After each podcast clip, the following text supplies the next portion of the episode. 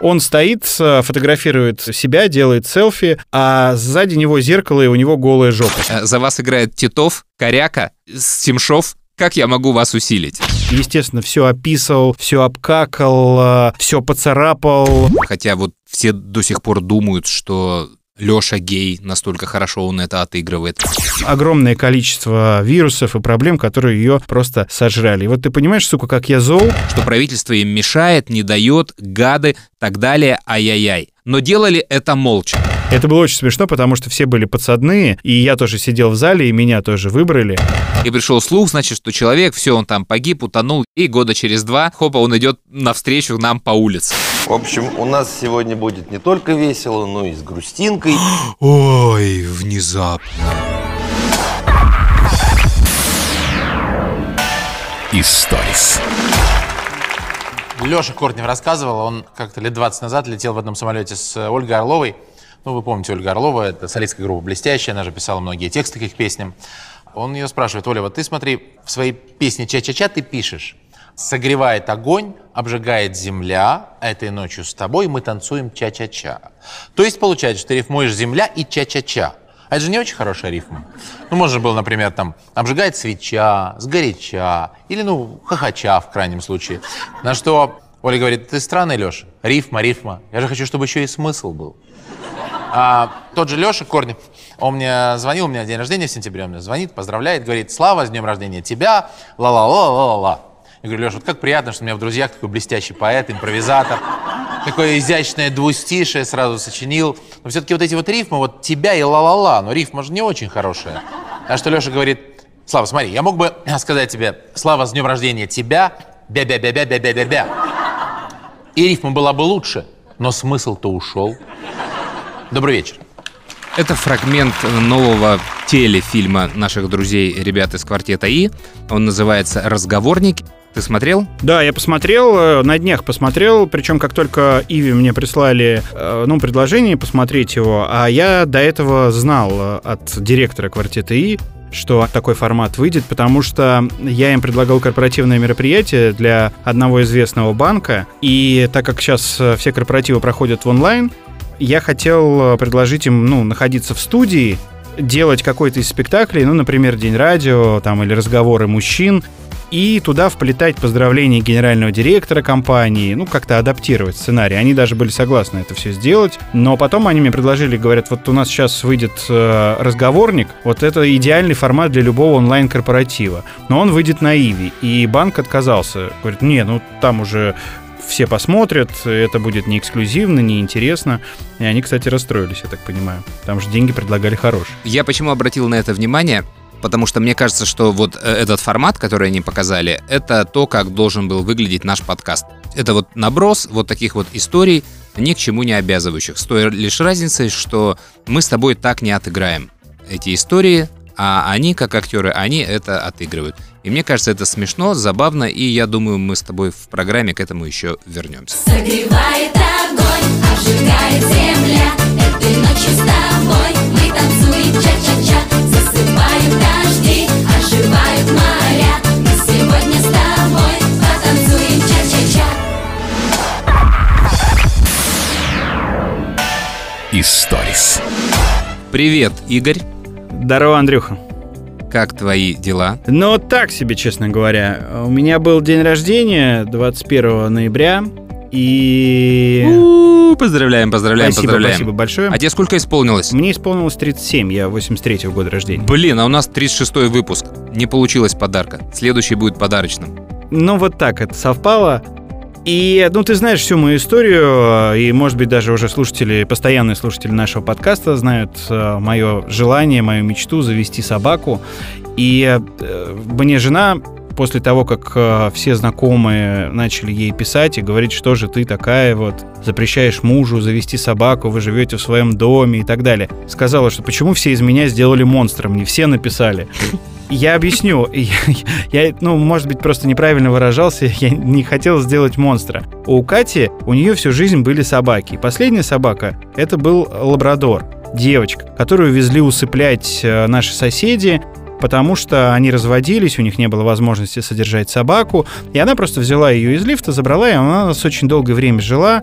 Прекрасная собака, когда сын был маленький, ну, он что только с ней не делал, и спал на ней, и таскал ее за хвост, и засовывал ей руку в миску, когда она ела. Никогда не огрызнулась, там, не укусила, ну, просто была замечательная собака. Потом э, она съела что-то на улице и умерла, и Катя очень переживала. И она сказала, что больше собак не будет, я больше это не переживу. И поэтому вот эта вся история с щенком, которого я хотел, потому что у меня никогда не было собаки, она продолжалась э, долгое время. И, соответственно, все знакомые на нее давили. Там, разреши, разреши. Она не запрещала, она просто мне говорила о том, что это большая ответственность, тебя никогда не бывает дома. Согласен с И Катей. дети, которые очень хотят собаку, тоже они э, не будут за ней ухаживать. И вот э, 21 ноября мой день рождения. Мы решили дома с семьей собраться, и приехал э, один мой дружок, выпивший, и привез щенка. Щенка лабрадора, девочку палевого цвета, все как э, мы хотели и как я мечтал. Как мы хотели, как ты хотел. Как я хотел, да. Сначала у жены вот в первые минуты было отрицание, естественно. И буквально через пять минут э, принятие, все, щеночек на руках, э, она его качает, играет с ним, целует его. И я начал выяснять, э, что это за щенок. Ему месяц, он очень маленький, это девочка. А в месяц нормальные заводчики никогда не отдают щенков. Ну, то есть два это минимум, но в основном все нормальные заводчики дают после трех месяцев, после прививок, после каких-то там анализов э, и так далее и тому подобное. Так вот, в субботу мне привезли щенка, в воскресенье он э, целый день играл с нами, естественно, все описывал, все обкакал, все поцарапал, э, хотя у него еще маленькие зубки такие молочные, особо Мгм. ничего не сгрыз. Все впереди. А Я пригласил в понедельник э, ветеринара, он ее посмотрел, сказал, что, ну, вроде все нормально, да, каких-то глобальных э, проблем нет. Слышишь ты, если ты сейчас не скажешь, что случилось, я прекращу запись этого подкаста. Хватит тянуть, давай к интриге. Но самое грустное во всей этой истории, что в понедельник собака перестала есть, лежала, спала, не пила, мы ее повезли в клинику. Ну, сначала вызвали ветеринара, он сказал, что нужно везти в клинику, несмотря на то, что она не привита еще, сдавать все анализы. И чтобы ты понимал, в клинике у нее взяли все анализы, сделали УЗИ, ну, все возможные исследования, и у нее весь набор собачьих проблем. У нее все вирусы, которые могут только быть. Она умирает, у нее блохи, лишай, глисты, ну, то есть все вообще, что может быть у щенка. Это какие-то, я не знаю, как словом а, назвать этих людей. Гондоны даже это слишком мягко сказано. Просто через Авито продают больных щенков. Вчера Катюха, это моя жена, провела целый день в клинике, ей делали анализы. Вопрос даже не денег, хотя стоило это 25 тысяч рублей с приемом, с э, всеми исследованиями. Хороший подарок на день рождения. А, Ее, а, да, отвезли в реанимацию. А, Сутки стоят 8 тысяч рублей. Но вопрос, опять же, я повторяюсь, не денег, мне не жалко. Для меня вопрос принципа. Это мой щенок. Я хочу его вылечить. Но шансов, ну, практически нет. Врачи в клинике сказали, вот если она сегодня до 12 часов э, не придет в себя, ну то есть терапия не подействует, то ее нужно усыплять, потому что э, ну ничего уже не сделаешь. Маленький организм, ему месяц э, и огромное количество вирусов и проблем, которые ее просто сожрали. И вот ты понимаешь, сука, как я зол, ну просто слов не хватает. А самое главное еще, и, естественно, дети переживают. Дочь э, в истерике шестилетняя. И я не могу сказать, давайте усыпите ее, завтра пойти купить нового щенка и принести, сказать, вот новый щенок. Мгм. И вот я эти два дня просто в каком-то в состоянии нахожусь озлобленном. Не хочется... Ну, естественно, там уже никто трубки на Авито не берет. Мне дали телефон э, этой женщины, которая продавала щенка. Естественно, его продали без документов. Написали какое-то короткое сопровождение из серии «Мы 15 ноября прогнали ей глисты», что оказалось неправдой. Ну и что собака здоровая. Еще у нее с глазом было проблем. Э, Сказали, что это якобы щенки играли, и один щенок поцарапал, но там конъюнктивит, еще что Знаешь, ну полный Слушай, набор, full э, house. Я уже что-то хочу сказать, потому что я, у меня столько мыслей было, пока ты рассказывал, и э, падение настроения. Я подумал, давай Славу вот вначале поставим из квартета, чтобы задать некий такой веселый тон нашей программе, и ты просто в первом выходе на похоронил сразу весь подкаст. Слушай, наш подкаст «Историс», мы делимся своими Да, личными вопросов историями, нет. и он не всегда веселый. И это просто сейчас тема, которая меня, ну, действительно волнует. И я, сука, не понимаю, как вот ты мошенник, ты, ну, просто тварь, вот, кто это продает. И говорят, что такое часто бывает. Э, Таких щенков э, отдают, когда в питомнике даже, э, ну, там, заражается. Подожди, смотри, дальше по мере твоего рассказа у меня менялось настроение. Я сначала думал, только бы он не умер, только бы он не умер. Ты в конце говоришь, что он не умер. Я думаю, о, слава богу. Потом ты называешь, что произошло. Я тут думаю, может, лучше, чтобы он сразу умер. И когда проходят все эмоции от ситуации, у меня так тебе первый вопрос. Ты в нашем подкасте как раз рассказывал всю вот эту вот технологию, насколько сложно сейчас найти щенка. А что с лабрадорами вообще проблема в Москве, в Московской области.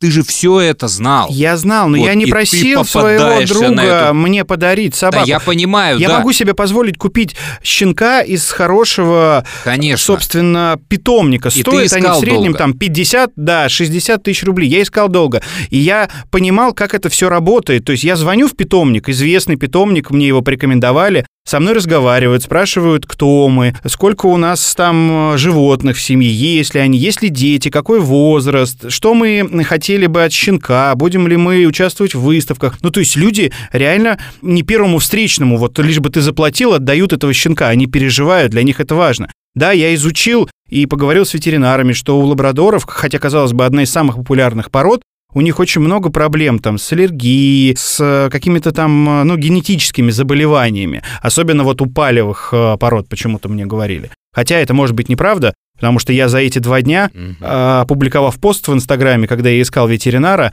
мне написали, наверное, тысячу сообщений, ну, слушатели, подписчики, с рекомендациями того или иного ветеринара. Знаешь, вот когда, не дай бог, ребенок заболеет, э, не так активно люди участвуют, вот как в том случае ты ищешь там для животного что-то. Мгм. Но вот я, честно говоря, в какой-то прострации нахожусь э, и даже не знаю, что делать. Вот с ужасом жду сообщения от жены, потому что она на связи с клиникой, где сейчас находится наш щенок. Э, Ну, это, конечно, очень ужасно. Прям классический пример. э, Во-первых, почему я не завожу собак, потому что я реально со всем этим не справлюсь, отследить все, а дети мои тем более.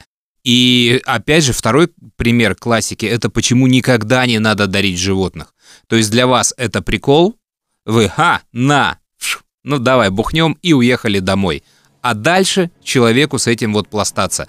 Э, Во-первых, это сложно и далее растить этого животного. А если еще и вот такая вот ситуация, как описано, то есть ты просто купил щенка, ничего в этом не понимая, не отслеживая на веру, то есть ты еще и вот сразу же проблемы подарил. На, с днем рождения! Сил вам и надеюсь, что все будет нормально. В следующем подкасте нам, надеюсь, будет что рассказать. Собака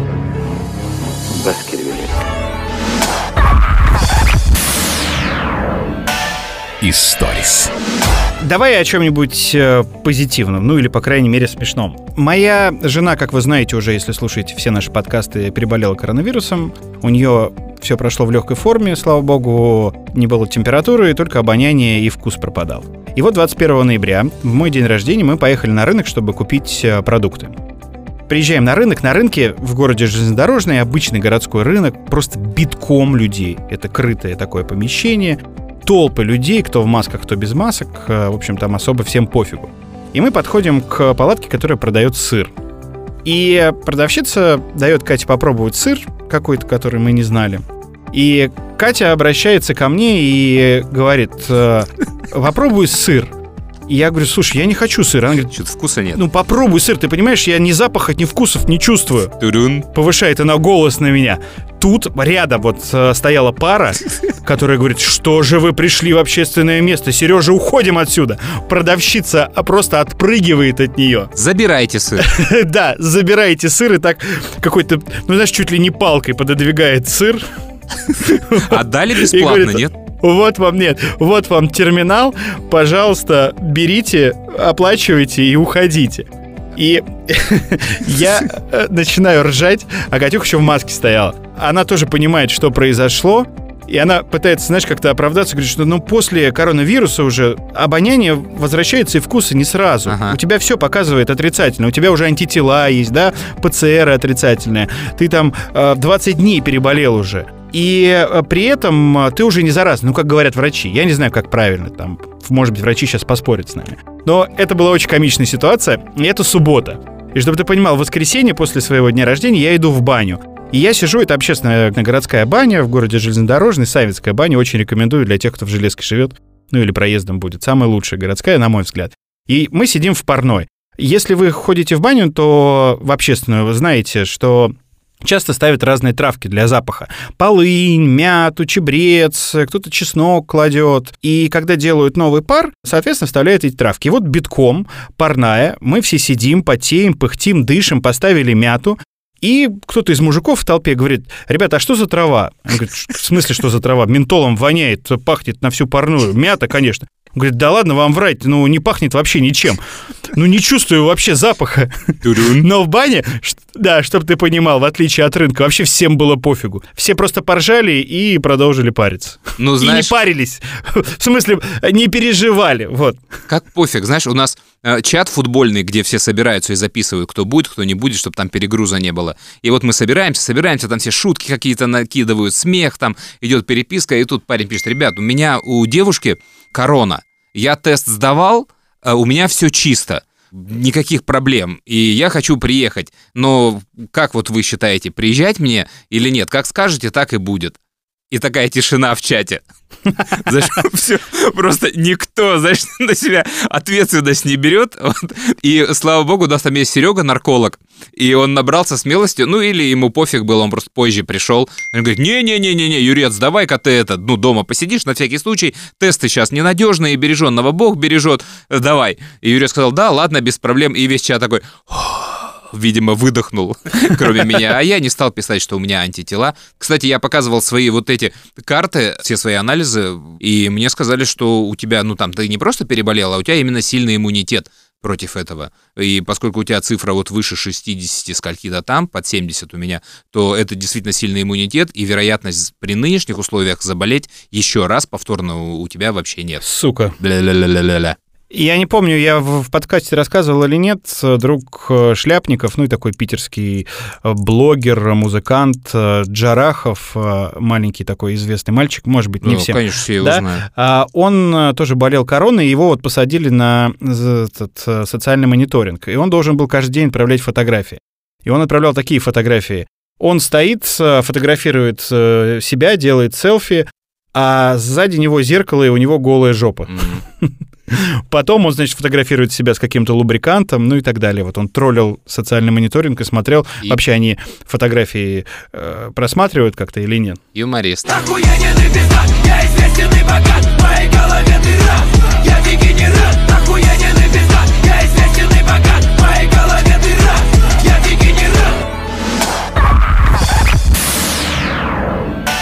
Историс. Слушай, давай, ладно, от грустных новостей к социальным, раз уж ты на такую волну встал. Ты на днях опубликовал репост э, сообщения о том, что все, кто считает деньги Валерия Меладзе и Иосифа Пригожина и не согласен с тем, что сейчас очень сложно музыкантам без концертов, могут пойти в жопу. Ты что хотел сказать этим сообщением? Я не со всеми словами был согласен, но я больше опубликовал как э, общую мысль. Подожди, извини, если вдруг кто-то не знает, то Валерий Меладзе выступил с таким большим заявлением, что власть куда-то смотрит не туда, у бедных артистов крайне мало концертов, и с этим надо что-то делать, потому что на хлеб не хватает, есть нечего, и никто на эту индустрию не обращает внимания, а это типа очень важно. Ай-яй-яй, давайте-ка этим займитесь, иначе бойкот, мы не будем сниматься в новогодних огоньках. Какая-то такая большая телега. И мнения народа разделились, о чем он говорит. То ли он говорит о своих личных гонорарах, то ли он беспокоится об индустрии, что нет денег у организаторов концертов, там, охранников и целого ряда людей, которые работают в этой сфере обслуживания. Мне кажется, что он говорит точно не про второе, а про первое. И поэтому мне очень странны вот все перепосты и вот такие вот заявления. Я с тобой согласен а, по поводу того, что когда большие артисты, Стас Михайлов, Меладзе, у которых сумасшедшие гонорары и такое же количество денег, жалуются на то, что у них денег стало меньше, и якобы прикрываются своими музыкантами, сотрудниками отрасли. Но я сделал репост, э, и ты, наверное, не видел репост, еще у меня был один репост от э, представителей индустрии. Многие промоутеры сделали такое видео, где объяснили, что мы с весны не работаем. А мы — это не только верхушка, да, кто якобы зарабатывает много денег. Мы — это там миллион людей, которые работают в этой индустрии. Это и техники, и звукорежиссеры, и охрана, осветители. Огромное количество людей, не только музыкантов которые работают в этой индустрии. Сейчас они остались все без работы, а у них у всех есть ипотеки, кредиты. И, как правило, когда ты узкий специалист в этой отрасли, тебе очень сложно быстро перестроиться, если только не пойти работать курьером, как сделали мои многие знакомые звукорежиссеры. Да, они отправились в Яндекс э, доставку, в Деливери и так далее. И я это имел в виду. Я когда публикую там в Инстаграме какой-то пост про Собянина или еще про, там, э, не знаю, Роспотребнадзор, а мне постоянно пишут, Игорь, ну вы же богатый человек, вы переживаете за свои деньги. Ну, во-первых, я не считаю себя богатым человеком, во-вторых, я действительно переживаю за свои деньги, переживаю за свою семью, переживаю за свой бизнес, но еще у меня есть огромное количество сотрудников. У меня есть и официанты, и управляющие, и менеджеры, и повара, и уборщицы. И все эти люди, они должны получать зарплату. Но когда тебе делают ограничения работы до 23.00, да, это не самая важная отрасль, я понимаю. Но все эти отрасли пострадавшие, салоны красоты, кинотеатры, это же не только владельцы это огромное количество людей, которые остались без работы. И я, как владелец заведений, вынужден сокращать зарплату, вынужден сокращать персонал, потому что я не могу позволить им сейчас платить зарплату. Ну, не могу. У меня нет физических э, возможностей и финансовых возможностей. Мне нужно платить аренду, которую никто не отменял. И кому-то делают скидки, кому-то не делают скидки. Мне нужно платить коммунальные платежи, на которые никто не делает скидки, налоги и так далее и тому подобное. И поэтому я тут вот всегда выступал э, на стороне людей, э, и себя тоже, естественно, но и людей, которые работают со мной. Я не хочу никого увольнять, я хочу работать. Смотри, И я не знаю, какой есть тут компромисс или есть тут какая-то грань, да, как лучше это сделать. Но просто никто этим людям не поможет, вот пострадавшей отрасли. Смотри, э, схема, ну, она ясна, ты неоднократно ее говорил, и я э, целиком и полностью за э, разрешение работы всего, чего только можно, а дальше ответственность людей самим принимать решение, ходить туда, на концерты, на заведения и так далее. Это нормальный честный выбор, хотя у нас эта ситуация будет провалена, потому что я уверен, что социальной ответственности у нас ни у кого нет. Давай разделим музыкантов и ресторанный бизнес. Поскольку ты делал перепост про музыкальный бизнес, я за это зацепился. Люди из этой музыкальной сферы, которые выступают, они, конечно же, сразу взяли на вооружение то, что э, государство им не дает а. работать, б. не субсидирует. Даже такая история проскакивала у Пригожина и Меладзе, что их надо еще и профинансировать. Друзья, идите в жопу. И я, например, знаю такие случаи. Вот Шумахер на пике своей карьеры великой, э, да, он просил от правительства бесплатное питание для своего ребенка, положенное ему по закону. То есть все ржали с этого, говорили, что ему не хватает, но чувак просто подчеркнул, что несмотря на свои заработки, ребят, мне по конституции там Германии положена вот эта штука, поэтому не забывайте мне ее отдавать. Это было круто. Возвращаясь к нашим орлам, там, Пригожину, Меладзе, Михайлову, тут, ребят, ситуация немного другая. Как они там вычисляют свой заработок, то есть насколько они теряют от концертов, я не хочу в этом копаться. Но, отправляясь к продюсерам всех фестивалей и концертов, которые стонут больше всего. Смотрите, когда весной возникла эта ситуация, они все вот в ваших блогах, порталах, где вы там существуете, очень сильно матерились и кляли правительство, что правительство им мешает, не дает, гады, так далее, ай-яй-яй. Но делали это молча. Потом концерты им все-таки в итоге запретили, и каждый из них написал такое объяснение. Ребята, мы понимаем, какая ситуация, и мы принимаем решение закрыть фестиваль. То есть никто не написал гневное письмо, что им не дают работать. Все сделали вид, что они сами сознательно все принимают, потому что ссали. А потом они продавили закон о том, чтобы не возвращать деньги за билет. И вот тут вот вообще полное говно наступило. Мне не нужен через год билет на тот концерт, на который я, может быть, даже не пойду. Может, я уезжаю из страны, может быть, что-то изменится. Я хочу деньги сейчас назад. И вот теперь эти все продюсеры, дважды, трижды прогнувшись, взывают о неком разуме у людей, у зрителей. То есть они хотят революцию не своими руками. Чтобы народ поднялся и взбунтовался. Ребята, идите нахер, а народу на это, поверь, Игорь, пофиг.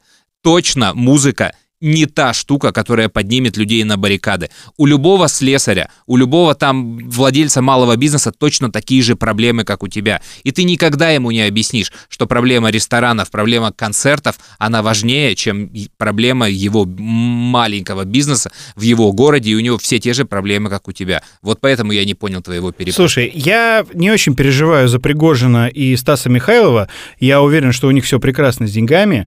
Да, может быть, меньше корпоративов будет в этом году, хотя я уверен, что государственные компании День энергетика так точно отпразднуют, потому что там в этом законе, 100%. который, и это тоже раздражает, сука, который нам написал Роспотребнадзор, ограничить э, посещение массовых мероприятий, там концерты, театры, кинотеатры 25%, но это не касается государственных мероприятий. Да, День энергетика мы бахнем. Бахнем с артистами, заплатим им деньги, без социальной дистанции, Сто процентов. со всеми делами, да. И, э, понимаешь, тут политика двойных, тройных и огромного количества стандартов. И я сейчас говорю просто про тех людей, которых я знаю. Я уверен, что из-за коронавируса, и вот э, слушатели нашего подкаста, возможно, тоже являются пострадавшими. Я просто даже не задумываюсь. Может быть, в цветочных магазинах сейчас стали меньше цветов покупать. Может быть, э, там в свадебных салонах перестали покупать платья, потому что люди переносят э, мероприятия на следующий год количество людей, пострадавших от всех этих ограничений, оно огромное. И многие из них даже незаметны. Просто есть э, сильные сообщества, да, вот промоутеров тех же, э, которые Мгм. заручаются поддержкой известных артистов, и ты быстрее видишь их э, Реакцию. плач, да, реакцию в социальных сетях и так далее. И нет там сообщества, ну, я не знаю, кого привести в пример, пострадавших людей. Я уверен, что сейчас э, С цветами очень хороший пример. Почему, Игорь? ну, их можно, наверное, онлайн заказать. э, Потому что у того сообщества продюсеров, про которое ты говоришь, есть вход в мэрию и выше гораздо. И они свое мнение доносят прямо до ушей Собянина. Мы это с тобой знаем. И они четко давят на разрешение массовых мероприятий. Цветочники, рыночники какие-то там, они такого выхода не имеют. Поэтому им в разы сложнее. Есть э, еще несколько нюансов. Например, ты вот спрашиваешь про концертную э, ресторанную индустрию. Так как я близок к этому, я тебе могу сказать, люди реально боятся ходить. Да, я знаю. Ну, то есть это не то, что их даже там какая-то ответственность перед э, другими людьми, которых они боятся заразить. Они просто боятся выходить, боятся сами заболеть. И поэтому количество людей, которые ходят в кинотеатры, даже с этими разрешениями 25%, они их не набирают. Концерты не набирают известных музыкантов 25%, даже 25% за редким исключением. Хотя это э, априори убыточная компания пригласить э, людей на концерт, ты не окупишь э, затраты, гонорары, зарплату сотрудникам, Конечно. обслуживающему персоналу, охраны и так далее. Но в этом всегда находятся люди как в этой всей истории, которым похеру. Я подписан на одно барное сообщество, ну такое наше московское, и там предводитель э, этого барного сообщества опубликовал э, видео из клуба «Джипси». На прошлой неделе концерт, э, если правильно произношу, Наваи, Хаваи, Да, известный такой рэп-поп-дуэт. А Это видео прислал э, нашему главному барному профсоюзу Немирюк. Немирюк — это глава департамента торговли и услуг города Москвы который пролоббировал в том числе благодаря барному сообществу э, у мэра QR-коды, чтобы не закрывать заведение, потом э, работу до 23.00. И вот он присылает в наше сообщество это видео и говорит, ребят, как вот вас не закрыть, если мы договорились, работаем до 23.00, 25% на концерте, а там просто битком джипси, клуб, который Мгм. уже закрывали тут месяц назад, А работали они до 12, а не до 11. И, естественно, э, несколько тысяч человек, которые присутствовали на этом концерте, снимали все на видео, и потом все опубликовали веселые картинки, видео в сторис, э, все без масок, э, толпа, Мгм. пляшут, поют. Ну и вот такое бывает, да, и, естественно, я не удивлюсь, если сейчас Собянин скажет, все, закрывайте Москву, давайте пропускной режим. Меня, э, говорю, удивил и э, оскорбил только вот призыв э, и обращение такое к людям. Дескать, вы недостаточно за нас боретесь и не понимаете. Ну, каждому из этих я могу сказать, а ты что сделал там для сапожника? портного и еще кого-то точно так же ничего не сделал, и каждый смотрит только в свою кормушку. И очень странно выходить с выходом к людям, которых ты наколол вот буквально летом раз, два, три. И извиняюсь, если я задеваю каких-то промоутеров, которые там вернули деньги, потому что я знаю, что многие люди возвращали деньги, а многие хитро выкрутились, потому что у них страховка была хорошая. Слушай, ну ты же таких. понимаешь, э, что вернуть деньги в моменте, ну как этот бизнес устроен, это просто э, объявить себя банкротом. Да, понимаю, Потому поэтому... промоутерский бизнес работает так. Вот у тебя концерт, например, через год какой-то большой иностранной звезды. Ты начинаешь за год э, продавать билеты. Продаешь, продаешь. На деньги, которые ты получил от продажи билетов, ты э, платишь э, другому артисту, который будет там через полтора года или там через год и месяц предоплату. И это вот такой замкнутый круг. И у тебя постоянно есть какой-то оборот денег, но как только что-то ломается, артист заболел, вот случился коронавирус, и тебе нужно в моменте, потому что люди, естественно, сразу, как только появилась новость,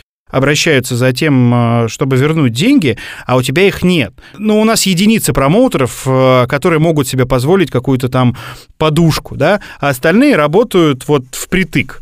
Они тут попали, тут заработали, тут попали, тут заработали. Но когда ты попал на двух концертах сразу же, то все, ты объявляешь себя банкротом. И, естественно, Андрюх, ну, как вот человек, который занимается бизнесом, ты будешь максимально лоббировать свои интересы любыми средствами. Тем более, что у тебя есть возможность. Да, у меня есть пример, э, всю жизнь он меня преследует, вот этой ситуации, которую ты описываешь. Это концерт 98 года роллингов в Москве.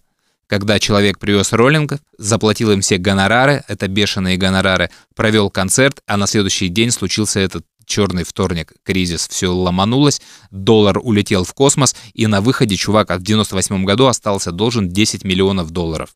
И я долгое время думал, что ну, его уже нет в живых, этого человека, а ничего, там, фестивалями «Крылья» и еще какими-то там подобными, он, видимо, все эти деньги отдал и хорошо себя чувствует, поэтому я верю, что есть выходы из таких безнадежных ситуаций. Вот представь себя, что ты хопа и торчишь 10 миллионов долларов. Я не хочу себе это представлять. э, Просто тут, знаешь, каждый сам за себя. Но самое главное, чтобы все были здоровы.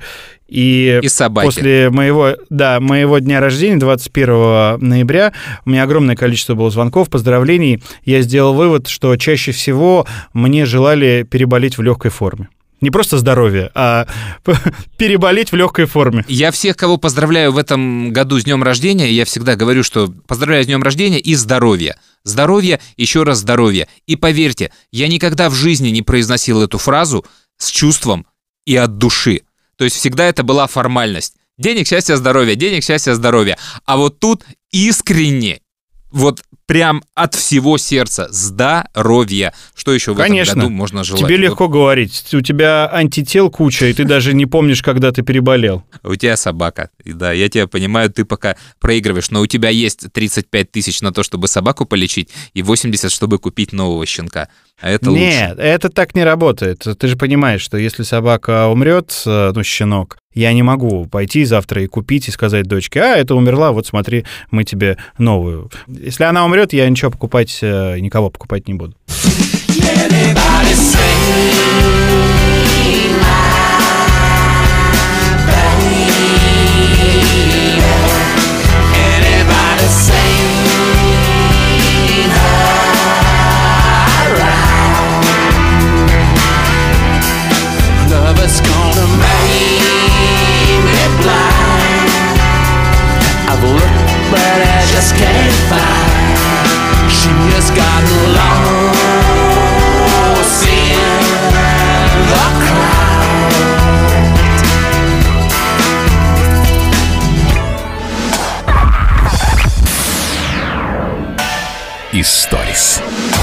Слушай, давай еще раз вернемся к э, квартету И, к их э, спектаклю «Разговорник». Я про него расскажу более подробно. И я тебе еще хотел сказать, после прошлого подкаста, вот когда мы его выбросили, и представляешь, мне через э, день э, меня приглашают в театр «Эцетера», ну, которым управляет Сан Саныч Калягин, и про который в конце прошлого подкаста Жванецкая рассказывает историю.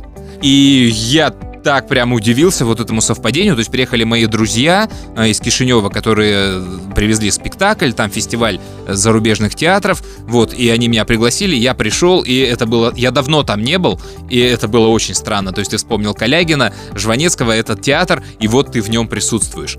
И глядя э, вот этот разговорник, спектакль квартета И, я тоже вздрогнул в середине, когда Слава рассказывает историю про Жванецкого.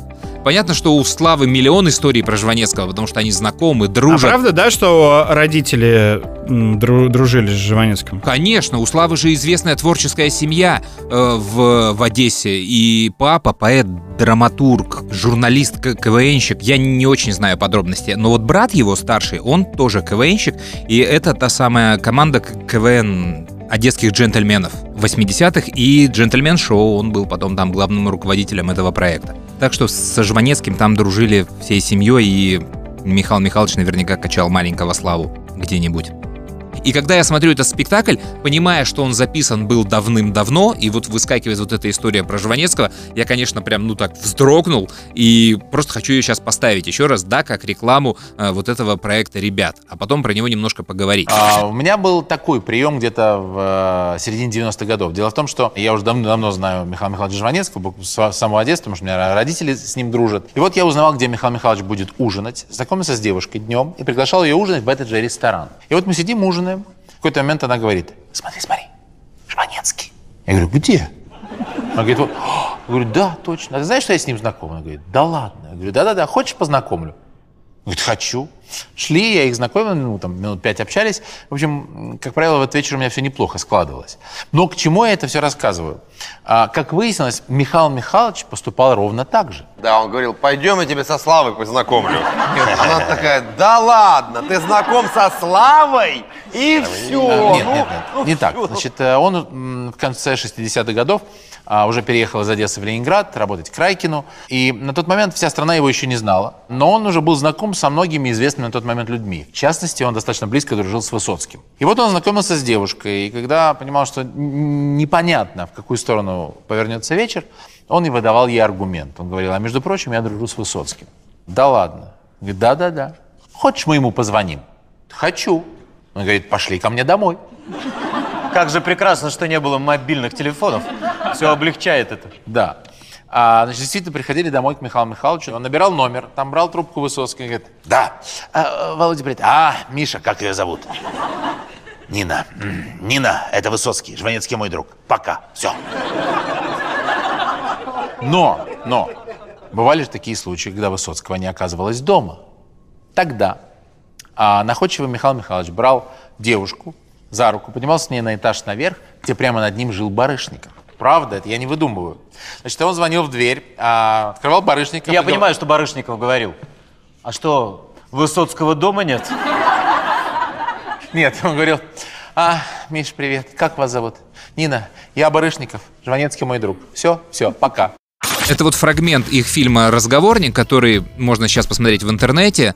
На самом деле это их спектакль, он называется «Квартетник», и они его быстро очень сделали, и там видно, что ну, он как бы сделан так, ну, ну на отвяжись. Типа, ну, у нас же много историй, давай мы просто их вот так запишем все подряд и вот будем рассказывать. Я думаю, они их меняют от спектакля к спектаклю. То есть сначала это, по-моему, вообще был как прогон сценария, то есть как создается спектакль, то есть вот они Ну, слушай, репетируют. историю про Тайсона из э, разговорников даже в нашем подкасте Да, уже и звучала. вот я хотел сказать, что если кто-то хочет еще одну итерацию истории про Тайсона послушать, она там есть. Теперь в исполнении Леши э, Бараца. Она тоже смешная очень.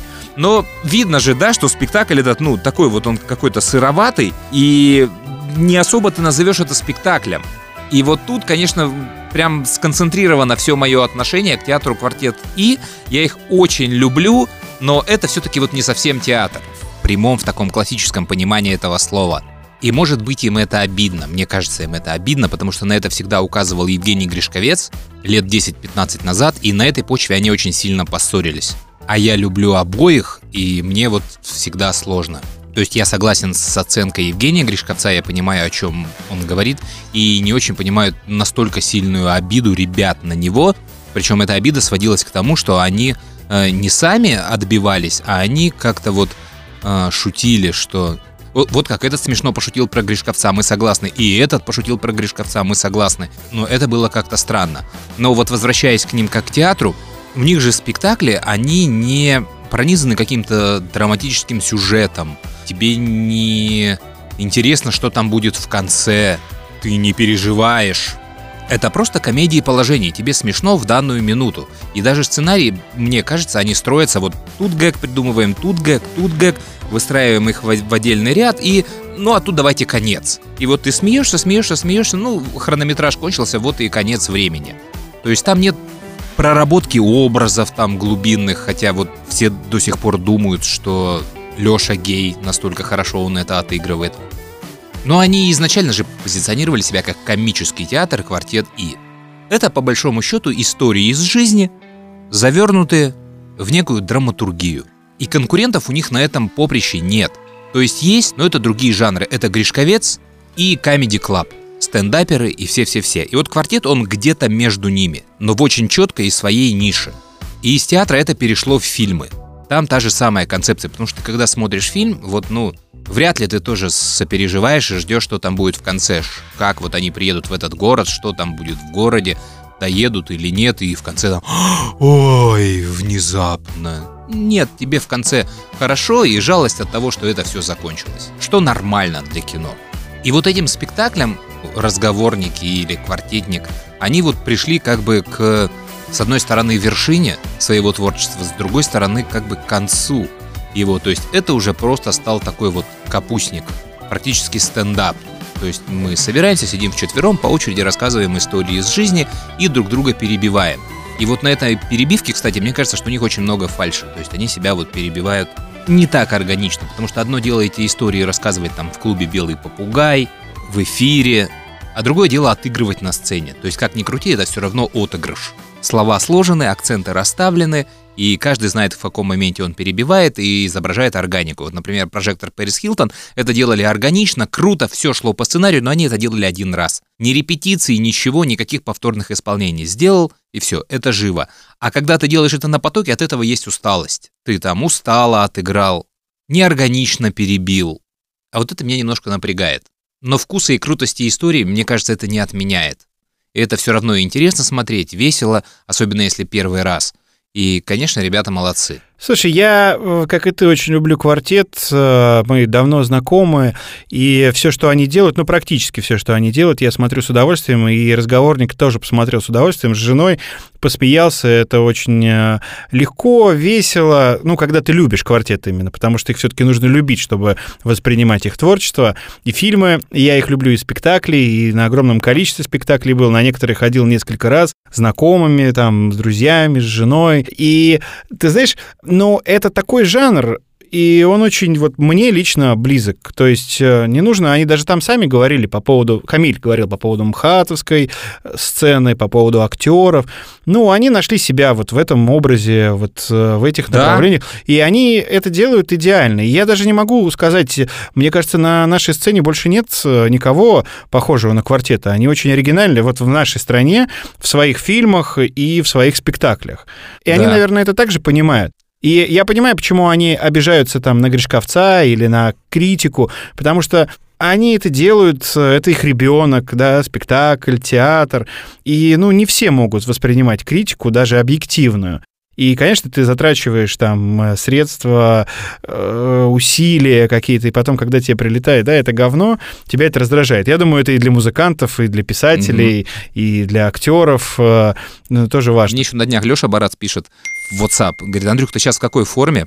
Э, Футбольной, в смысле. Можешь нас усилить? А я играл за них в футбол, но в бытность театральную, когда они делали театральные футболы и играли очень честно. То есть за них играли только люди, которые имеют отношение к театру. Никаких подстав не было. Но подожди, ты играл, потому что ты делал все звуковое оформление для их Двух спектаклей. спектаклей, Ты был да, зву- да, звукорежиссером. да, это, ну, честно, Да. это не подстава. А потом мы бросили этот футбол, и они стали играть как квартет и друзья. Они играют на очень многих турнирах, в том числе международных, за банки, за нефтяные компании. Э, Просто в турниры их приглашают как команда квартет и друзья. И за них, в принципе, играют э, Егор Титов, а, Андрей Тихонов, Роман Широков, Коряка, э, Филимонов. То есть вот если ты э, следишь за игроками сборной по футболу России, если они закончили уже э, карьеру, то это значит, что они играют за квартет И. И тут мне Леша пишет, могу ли я их усилить? мне это чертовски приятно, но я Леше так и написал. Леш, мне 45, э, за вас играет Титов, Коряка, Стимшов. Как я могу вас усилить? И пока, пока Леха мне не ответил. Вот. Ну, в общем, ребят, э, разговорник фильм, э, посмотрите. Мне кажется, вы кайфанете.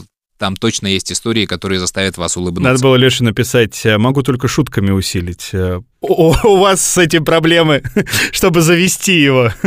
Мы когда-то в свое время организовывали футбольные турниры, и завтра у нас игра, а у нас не хватает одного игрока. Мы подходим к музыкантам группы «Несчастный случай» и спрашиваем, ребят, кто-то из вас играет в футбол?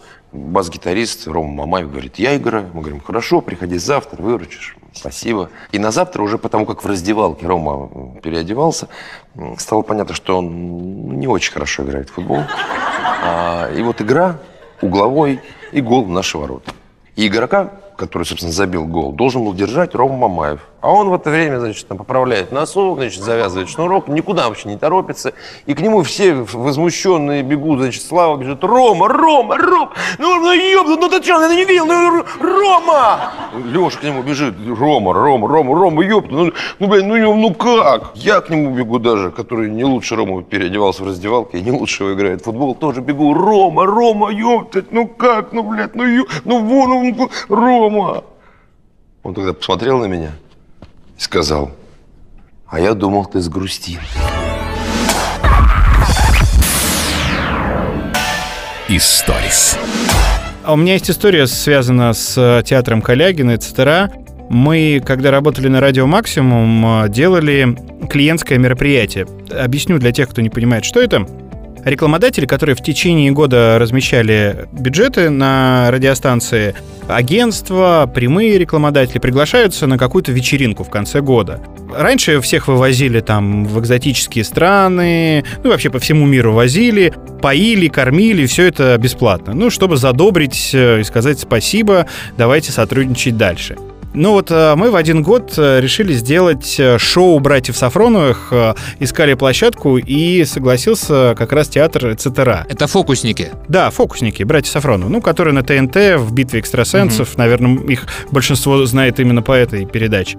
Так вот, а, они делали свои иллюзии на сцене, а мы были организаторами. И, э, ну, все началось с того, что мы приехали готовиться, ребята занимались монтажом, и фура, которую э, они привезли с оборудованием, а у них очень много, ну, из-за больших иллюзий, много специального оборудования, она въехала в служебный вход и снесла какие-то там светильники, погнула там дверь или еще что-то, не рассчитал водитель. Ой-ой-ой. Да, и выбежал администратор и говорит, все, Калягин нас казнит, все, все пошло не так. А дальше я, ну, мы как-то это разрулили, э, договорились о какой-то компенсации, которую мы почему-то заплатим, а не братья Сафроновы, но они тогда выступали бесплатно по бартеру.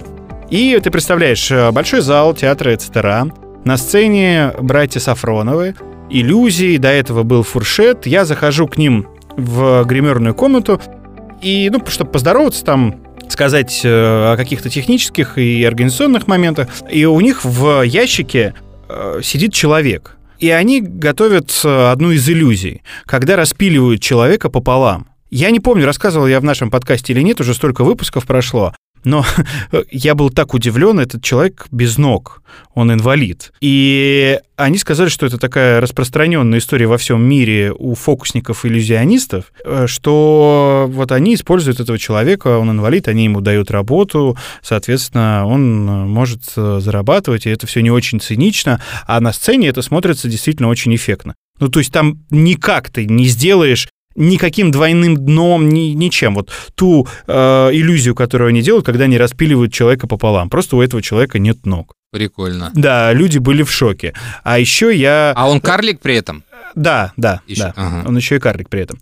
Нет, даже, знаешь, он, может быть, даже и не карлик, он просто невысокого роста был, я сейчас не вспомню. Ага. Но там в какой-то момент была история, когда пропадали люди. У них есть такая иллюзия. То есть э, ты стоишь на сцене, они что-то делают, и бах, люди пропадают и появляются Да. в другом месте. Это было очень смешно, потому что все были подсадные, и я тоже сидел в зале, и меня тоже выбрали. Ты в- там за несколько секунд должен а, уйти со сцены, перебежать э, и выйти а, из другого входа. С другой да. Ну так, это детские мои мечты по поводу фокусников очень развеял. Ну, это такая э, ли- э, лирическая нотка отступления. Просто ты сказал цитера, я сразу вспомнил. А я думал, у меня шутки плохие. Назови хоть одну причину не отрывать тебе башку прямо сейчас. Как насчет фокуса? Я заставлю карандаш исчезнуть. Та-дам! Он испарился. Историс.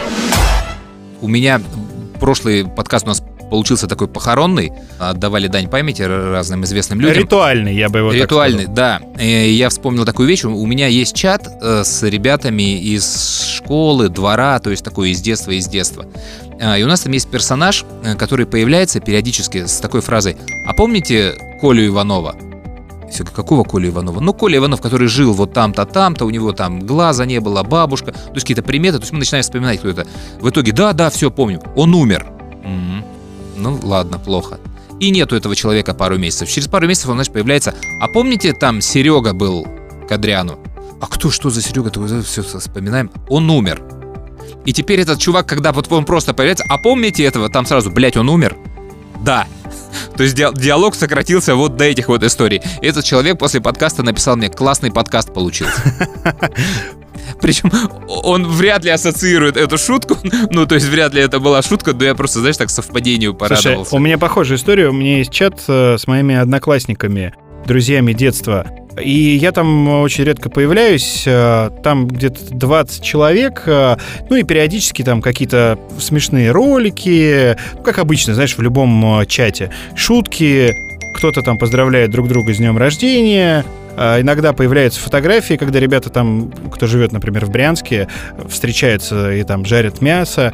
И э, у нас э, там одноклассник э, Серега, он был фантастически эрудированным, э, невероятно умным, э, и он был отличником. Этот человек меня восхищал тем, что он, начиная, я не знаю, там, с четвертого класса, наверное, мог без калькулятора умножать э, любые цифры. Его научили какой-то формуле, я, правда, до сих пор не понял, как это все работает, он мне объяснял. Но он мог там четырехзначные цифры, любые, ты ему говоришь, и он тебе через три секунды называет правильный ответ, умножал их, эти цифры. И в какой-то момент, ну, что-то в жизни пошло не так, и он начал э, много пить. И просто превратился, знаешь, такого алкаша. Причем в военном городке он такой персонаж. Ну, просто алкаш, который вот спит возле магазина, просит деньги, потом их не отдает, это все мой одноклассник, мой ровесник. И тут в чате кто-то пишет, а вы слышали, что Серегу электричка сбила? Все такие, да вы что, да, пьяный там вышел э, на станцию и сбила электричка. Ну, все начали вспоминать какие-то истории, жалеть о том, что вот так сложилась его судьба, как же так, спился. Хотя мы все там пытались помогать как-то, когда деньгами, когда там, э, ну, какими-то другими вещами. И, ну, все там соболезнуют, соболезнуем, там, маме давайте его поможем, там, скинулись деньгами. Ну, и все там как бы закончилось. И там проходит неделька, тишина в чате, и приходит сообщение от этого Сереги, которого мы все похоронили. Здорово, пацаны, как дела с праздником? Я не помню уже, какой праздник был. Это относительно недавно был, там, месяц назад. И все такие, это кто? Типа Серега, там кто-то э, украл его телефон, там новую сим-карту, ну, э, передали кому-то, как он оказался в нашем чате. И, ну, кто-то запустил слух, как водится, да, сбил э, поезд э, пьяного, ну, и все его похоронили. И мы, ну, там, знаешь, эта переписка в чате очень смешная. Вопросы, вопросы, кто это, как это. И э, никто не решился написать, что его все, все похоронили. Уже потом личные сообщения друг другу стали писать, это точно он, это точно он. А вы уточните, да, да, живой вообще никаких, э, ну, там, происшествий с ним не было. А парня уже похоронили, знаешь, там, ну, э, для мамы деньги не будут лишними, потому что он все равно не работает. Э, Ну, как бы денег не жалко, но просто ситуация, да? Мужика похоронили, а он такой, привет, как дела, с праздником?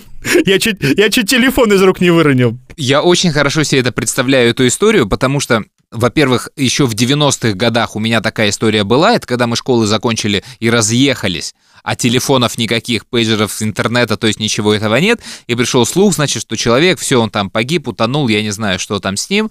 И мы уже смирились с этой историей, и года через два вдруг, хопа, он идет навстречу нам по улице. Вернулся в наш городок, просто так вот, привет! А мы стоим, у нас челюсть как бы отвалена, и как привет? Подожди, ты же, это, ничего не знаю, ты должен сейчас быть вот там. Тебя не должно быть. А он такой, привет, и а э, вторая история, это, конечно, встреча выпускников. Мы встречаемся раз в пять лет, ну, то есть по каким-то таким большим датам. И последнее, я на последней, это было и раньше, но вот на последней встрече это прям стало правилом. Мы э, сравниваем сведения о том, кто умер и кто не умер. И последний раз счет был 3-2. Про троих людей, про которых мы не знали, они действительно умерли, а про двоих людей, которых мы знали, что они умерли, они, слава богу, не умерли. И это всегда, знаешь, за столом вот забавно, когда, ну, а вот этот умер. Как умер? Я вчера ему сообщение писал в Одноклассники. Нет, подожди, да точно, вот фотки. Да нет, он умер, да-да. И выясняется, что человек живой. И это я прям думаю, все, следующая встреча выпускников сразу начнется первый тост. Ну, так, ребят, давайте, кто умер, кто не умер, посчитаемся. Перекличка. Ух, черный юмор. На этом и закончим. Да, наверное, все на этом. На сегодня, э, сегодня было как-то социально. Надеюсь, в следующий раз будет повеселее. Спасибо всем, что слушаете. Игорь, спасибо тебе, что ты смог. Наконец-то с днем рождения тебя прошедшим. Следующая э, моя очередь будет. У нас довольно близко дни рождения. Хотя между этим мы еще запишем.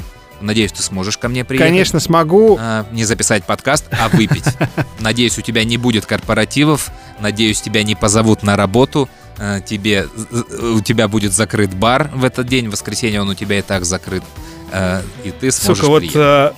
Ты сейчас к своим антителам и бессимптомной болезни добавил еще то, что у меня не будет корпоративов в этом году, судя по всему. У меня будет закрыт бар э, в это время, потому что мы работаем до 11. И вообще комбо получил. Да. Андрюх, спасибо большое. Подписывайтесь э, на наш подкаст э, в любых социальных сетях, ресурсах, на которых мы выкладываем. Слушайте, и спасибо большое, что вы с нами. Пока. Пока. Анекдот. Утром после выборов Трамп выходит на балкон Белого дома, смотрит, а значит на него с неба летит такая баллистическая ракета, а за нее в обхватку держится Рогозин. Мы выйдем из дома из безнадежной депрессии. Как же давно нам не было вместе так весело. Выйдем из дома из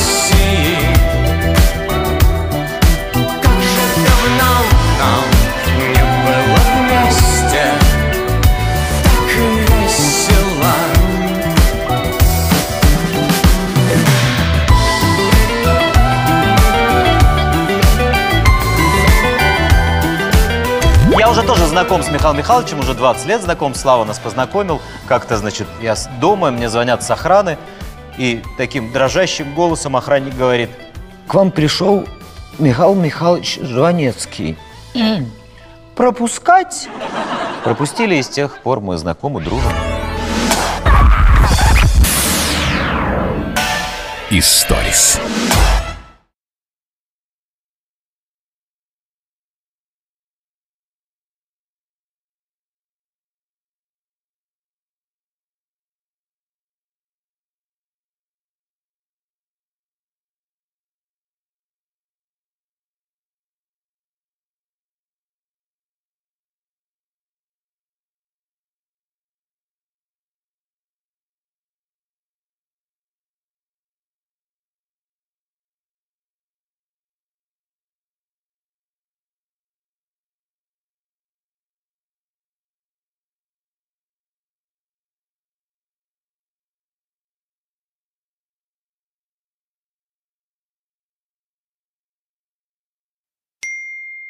А помнишь, Марадонна был такой в детстве? У нас в одном из залов, в котором я играю в футбол, в душевой, под каждым душем есть такие по приколу отметки роста. Стоят такие засечки, ростомеры, написано «это рост Неймара», «это рост Рональду», «это рост Месси». Я тебе вот присылал фотографии, там есть отметка «Это рост дзюбы». И две недели под этим душем никто не моется. А если кто-то туда встает, то сразу прилетает «Ну давай, ты еще дрочить тут начни». А вчера, наоборот, все почему-то стали мыться под душем, где стоит отметка «Это рост Марадоны». Хотя я раньше ее там вообще не замечал. Такая странная, в чем-то даже смешная, но вот такая вот дань памяти. Стоишь, моешься, смотришь на эту отметку. Метр шестьдесят пять. И думаешь, какой же все-таки великий был человек.